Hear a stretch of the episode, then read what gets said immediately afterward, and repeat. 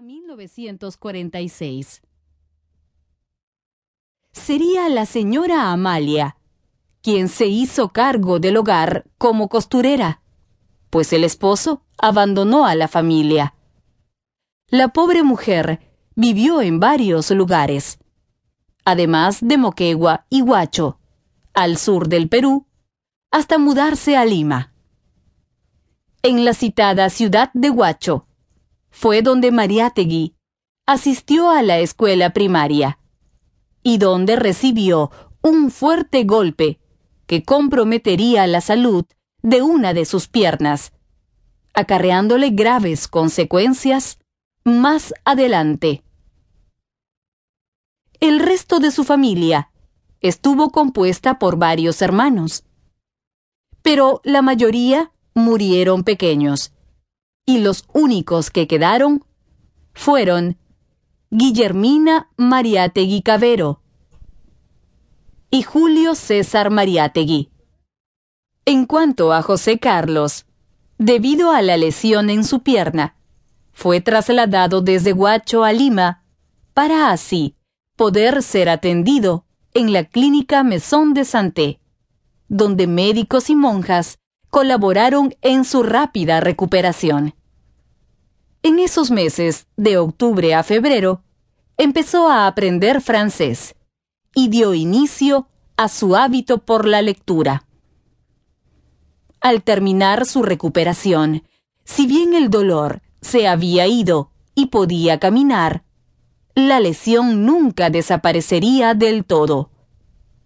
No en vano, de cariño le pusieron el apelativo de el cojito Mariátegui Empero, no regresó a la escuela, ya que pasó cuatro años convaleciente, pasando períodos regulares en cama, y aprovechó el tiempo para leer constantemente.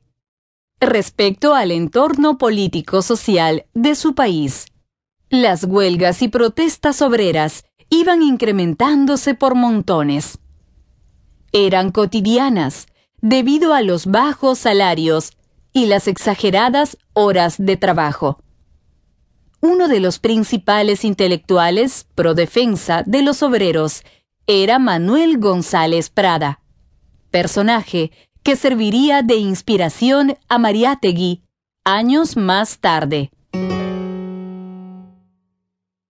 Frutos de su acercamiento al periodismo obligado por las necesidades económicas de su familia, y pese a su delicada condición física, a los 14 años empezó a trabajar como ayudante de obreros gráficos en La Prensa de Lima, diario fundado en 1903, que apoyaba abiertamente el gobierno del entonces presidente del Perú, Nicolás de Piérola sin proponérselo. El muchacho, sin una bien formada educación, empezaba un tenue acercamiento al mundo del periodismo desde abajo. El 29 de mayo de 1909, un grupo de pierolistas raptó al presidente Leguía, obligándolo a firmar para que renuncie.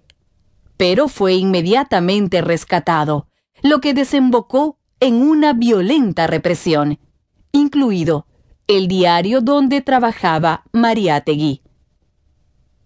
Entre los años de 1911 y 1916, usa varios seudónimos para sus artículos, siendo el más recurrente de todos, Juan Croniqueur.